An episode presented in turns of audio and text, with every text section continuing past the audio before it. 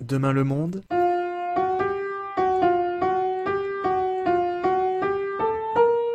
L'info est à venir. Avec Ebenezer. Bonjour et bienvenue dans Demain le Monde, un podcast présenté par des jeunes du Centre social Imagine à mont et animé par moi-même. Aujourd'hui, nous allons parler de l'avenir du sport et de la Coupe du Monde au Qatar et du sport. Et on commence tout de suite par la chronique info avec Bertie.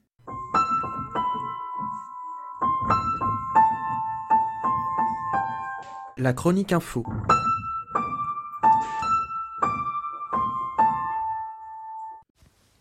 Le sport. Voilà une activité qui devrait tous nous rassembler. Que l'on soit un futur athlète ou un sportif du dimanche, que l'on soit obsédé par la performance au point d'y être addict, ou que l'on mette les pieds dans les baskets seulement une poignée de fois par année, souvent en janvier et incliné par les bonnes résolutions, nous entretenons chacun une relation particulière au sport. Et cette relation a bien changé au cours des années. Si les Jeux olympiques sont apparus il y a très longtemps, en 776 avant notre ère, en Grèce antique, ils ont pas mal évolué ont presque 3000 ans. À l'époque, les athlètes concouraient complètement nus, et ça donnait à des sports aujourd'hui disparus, comme le pancrace ou la course en armes. Des pratiques que l'on ne retrouvera évidemment pas au JO de Paris en 2024. Par contre, on y retrouvera pour la première fois des épreuves de surf, d'escalade, de breakdance et de skateboard, les petits nouveaux de la compétition. Le sport, c'est une pratique qui évolue donc, et qui reflète souvent les sociétés et les époques qu'il traverse. Mais alors, à quoi ressemblera l'activité physique à l'avenir? Dans 10, 20 ou 30 ans, quels sports prendront le relais? Lesquels feront des faux départs? Lesquels seront mis sur la touche? Lesquels joueront les prolongations? C'est ce qu'on va essayer de voir aujourd'hui. D'abord, on peut imaginer que les gens se préoccuperont encore davantage de leur santé et seront très attachés à leur environnement, puisqu'ils se rendront compte qu'il est de plus en plus menacé. Peut-être que la randonnée ou le cyclisme seront donc en haut du podium, parce qu'ils permettent, en même temps que prendre soin de son corps, d'admirer les beautés des derniers paysages naturels qui nous entourent. En parlant de vélo, de plus en plus de gens l'enfourchent dans les grandes villes pour les déplacements du quotidien, pour éviter la pollution et les bouchons. Sans doute que cela sera encore plus accentué. On ne change pas une équipe qui gagne. Ces sports d'antan auront sans doute le vent en poupe, mais paradoxalement, des sports qui s'appuient sur la technologie pourraient également rapidement mettre les gaz et devenir très populaires. C'est le cas par exemple des sports automobiles, rendus de, plus en plus accessibles avec des compétitions nées récemment comme le Grand Prix Explorer sur Twitch. En parlant de Twitch, les habitudes des sportifs du canapé pourront également changer. Ils ne regarderaient plus la compétition depuis la télé, mais sur d'autres plateformes, et peut-être même en réalité augmentée, qui sait. Le ski, quant à lui, risque de devenir une pratique exceptionnelle, tant la neige des plus hauts sommets font à vitesse grand V. Nous l'avons vu cet hiver.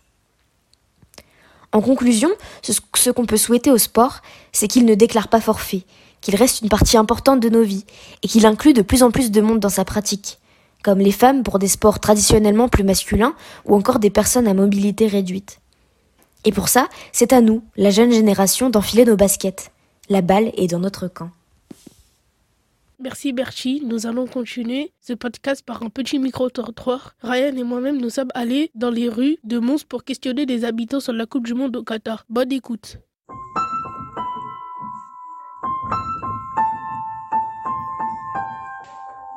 Le micro-trottoir.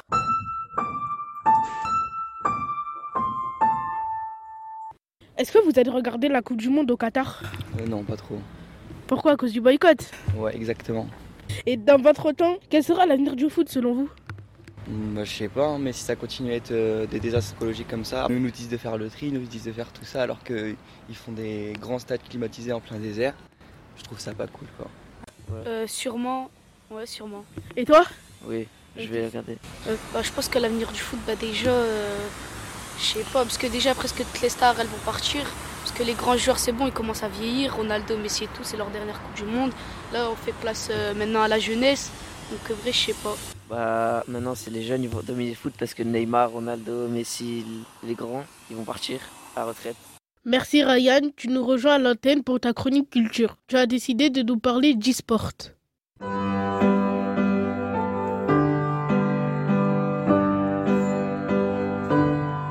Le billet du cœur.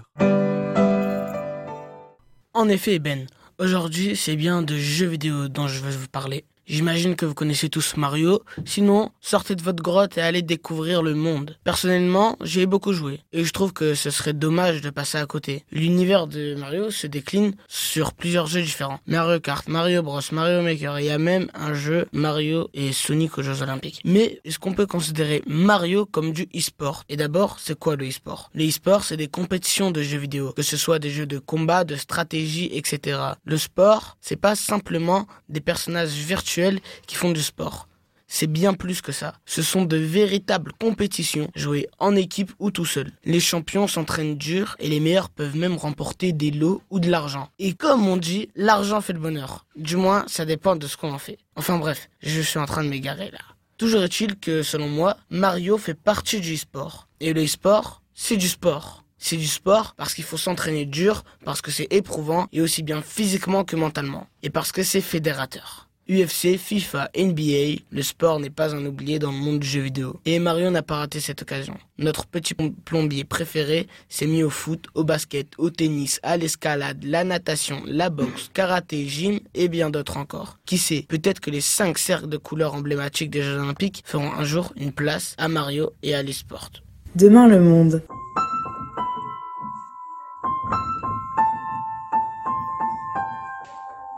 L'info est à venir. Merci Reda, merci Ryan. C'est l'heure de l'interview de Reda qui a rencontré un professeur d'escalade et son élève.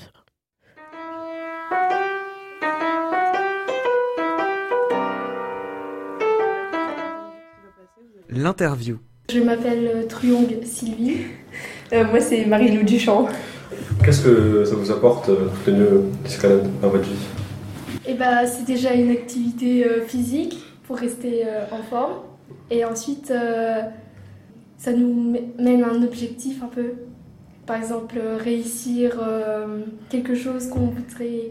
Avoir un objectif. Ouais, avoir un objectif. Ça nous fait euh, des moments où on est ensemble, du coup on passe du bon moment ensemble. Euh, Enfin, je sais pas toi, mais. ouais, bah on a envie de progresser en escalade, euh, du coup c'est cool.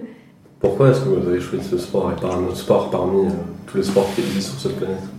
Parce que c'est stylé qu'il y a la salle en face de chez moi. Et la section aussi. Oui, la section escalade, elle a beaucoup aidé aussi euh, au collège, qui euh, regroupe ceux qui sont intéressés euh, par l'escalade. Toutes les semaines, on a deux ou un entraînement par semaine, deux, trois entraînements. Ça dépend quand on vient ou quand on vient pas. D'après vous, ça serait quoi l'avenir de ce sport? Que dans plusieurs années, vous l'imaginez par exemple au JO ou avoir une grosse audience Ah, bah c'est déjà au JO et c'est en train de devenir à la mode. Il y a plein plein de gens qui font l'escalade maintenant. Et après, je pense pas que ça va peut-être euh, être aussi connu que le foot. Non, non, non. Je pense pas. Comment est-ce que vous aimeriez voir votre évolution dans ce sport? Comment est-ce que vous vous imaginez dans plusieurs années Bah, tout d'abord, je pense euh, on s'imagine plus s'amuser que de progresser euh, de notre niveau. Notre objectif, c'est un peu euh, progresser ni- euh, au niveau et euh, savoir faire euh, plus de choses. Mais devenir plus fort quoi. C'est ça. Est-ce que vous aimeriez faire de grosses compétitions? Moi, pas spécialement Ouais. envie. Pas spécialement.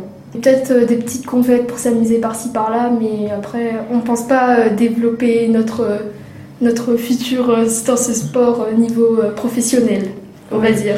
On s'appelle pas Galed. Ouais. Ça va rester un hobby avant tout pour vous. Ouais, ouais, je pense. Donc là, vous venez d'entendre deux élèves qui font partie de la section escalade, donc euh, Marie-Lou et Sylvie. Et maintenant, on va passer à leur euh, professeur. Donc moi c'est Benoît Payot, Euh, je suis moniteur d'escalade depuis la rentrée, Euh, donc euh, après une reconversion professionnelle. Euh, J'aimerais savoir qu'est-ce que ça t'apporte euh, de faire ce sport et de l'enseigner? Euh, c'est une échappatoire, c'est un bon défouloir, c'est un moyen de se dépasser et euh, aussi un moyen de... Enfin c'est aujourd'hui tous mes potes, euh, c'est des potes de l'escalade en fait.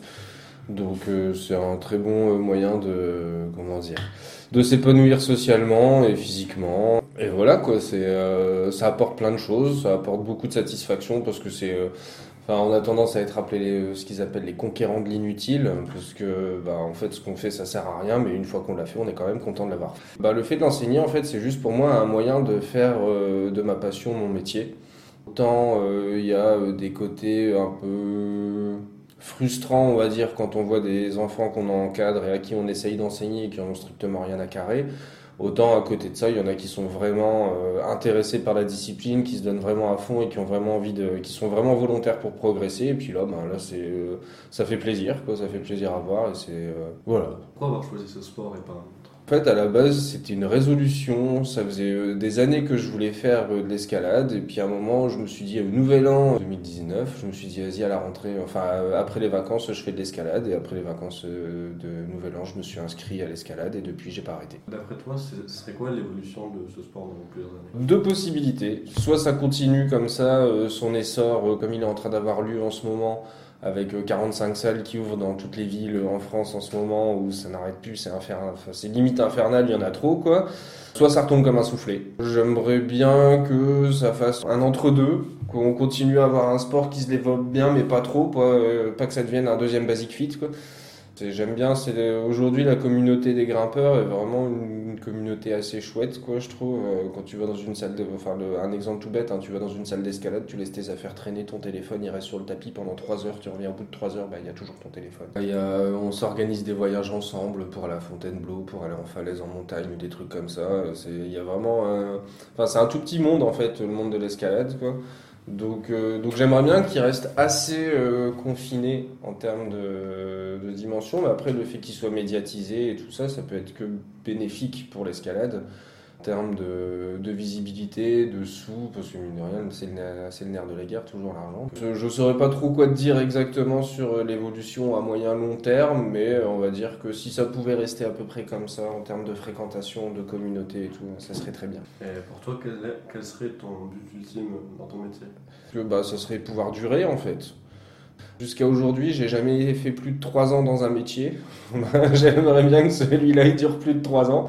Voilà, donc on va dire dans un premier temps, ça sera ça mon but ultime. Et après, euh, une fois que j'aurai fait mes 3 ans, si je suis encore toujours aussi intéressé par mon métier, euh, on verra. Peut-être plus axé sur euh, l'encadrement, la performance, aux compétitions, toutes ces choses-là. Je pense que ça peut être pas mal.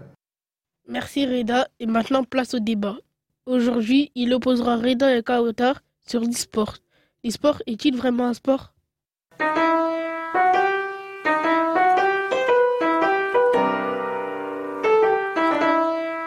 Le débat.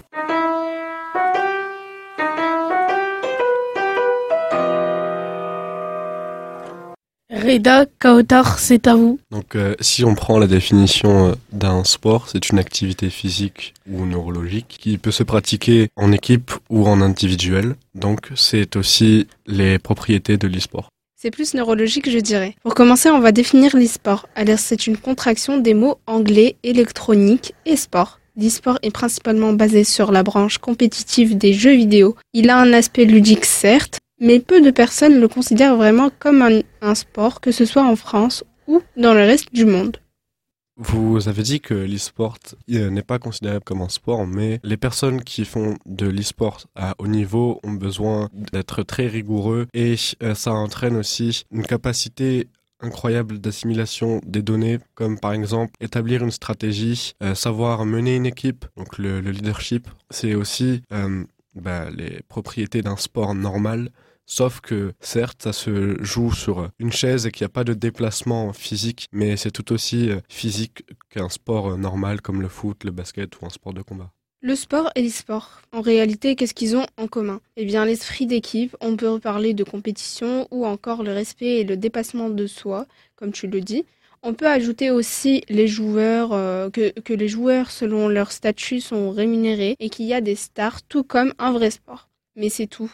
Quand vous prenez un, joueur de haut niveau, par exemple euh, au football, vous avez dit vous-même que c'est un, jeu d'esprit d'équipe avec une grande régularité, etc. Mais les joueurs de- d'e-sport aussi, ils font beaucoup de sacrifices, ils s'entraînent tous les jours, si ce n'est plus. C'est pas pour autant que les joueurs de football sont moins crédibles que les joueurs d'e-sport. Ils font le même effort, si ce n'est plus, et ils sacrifient aussi beaucoup de choses parce que ils ont besoin de se plonger à 100% dans leur sport et dans leur capacité physique et mentale. Oui. Alors je vais vous dire pourquoi l'e-sport n'est pas un sport. Tout d'abord, l'e-sport est une nécessité et c'est bénéfique pour notre santé, alors que l'e-sport, j'en doute. Faut rappeler que l'e-sport s'adresse à une population vulnérable en raison du jeune âge de certains joueurs. Et bien évidemment, ça peut très vite devenir une addiction. L'OMS reconnaît l'addiction aux jeux vidéo une maladie. Alors on se demande si c'est compatible avec le sport. Vous dites que l'e-sport est considéré comme une addiction, mais le sport aussi peut en être une, comme les personnes qui euh, s'entraînent deux fois par jour pendant des années et des années. C'est aussi une addiction et même eux vous le, vous le diront. C'est quelque chose que quand on aime faire quelque chose, on en devient forcément addict, que ça soit dans le sport, l'e-sport ou euh, autre chose. Et vous dites que la plupart des joueurs sont des enfants, mais si on prend un sport normal, encore une fois, comme le football ou le basket, toutes les, on va dire, les, les étoiles montantes commencent en étant enfants. Je ne vois pas pourquoi le sport ferait exception.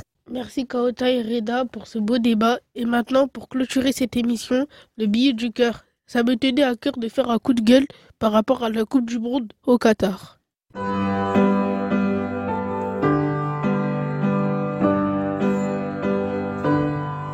Le billet du cœur. Je pense que vous le savez tous, et en ce moment, c'est la Coupe du Monde au Qatar. Pour moi, en tant que grand fan de foot, c'est un événement incroyable. Tous les amateurs de ce sport attendent ce moment depuis 4 ans. Les Français vont tenter de conserver leur titre, eux qui avaient battu la Croatie 4-2 en finale 2018. J'avais 7 ans. Je regardais le match chez ma mère à Paris. Même 4 ans après, je m'en souviens encore de cette finale exceptionnelle. En 2022, les équipes seront encore plus déterminées à aller chercher ce titre de champion du monde. Mais ce ne sera pas aussi festif que prévu.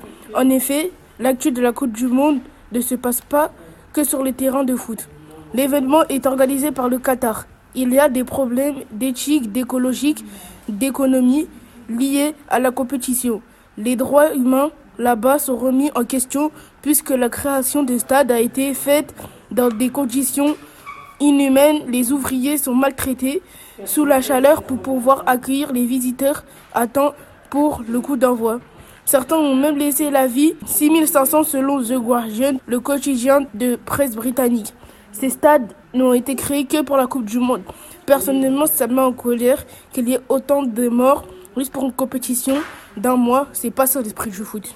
Voilà, c'est la fin de l'émission consacrée à l'avenir du sport. Merci à tous ceux qui ont participé. Reda, Kautar et Ryan. Merci au Centre social Imagine et merci à Radio Campus de nous avoir accueillis dans leur studio. À bientôt sur les ondes et n'oubliez pas de rester curieux. C'était Demain le Monde.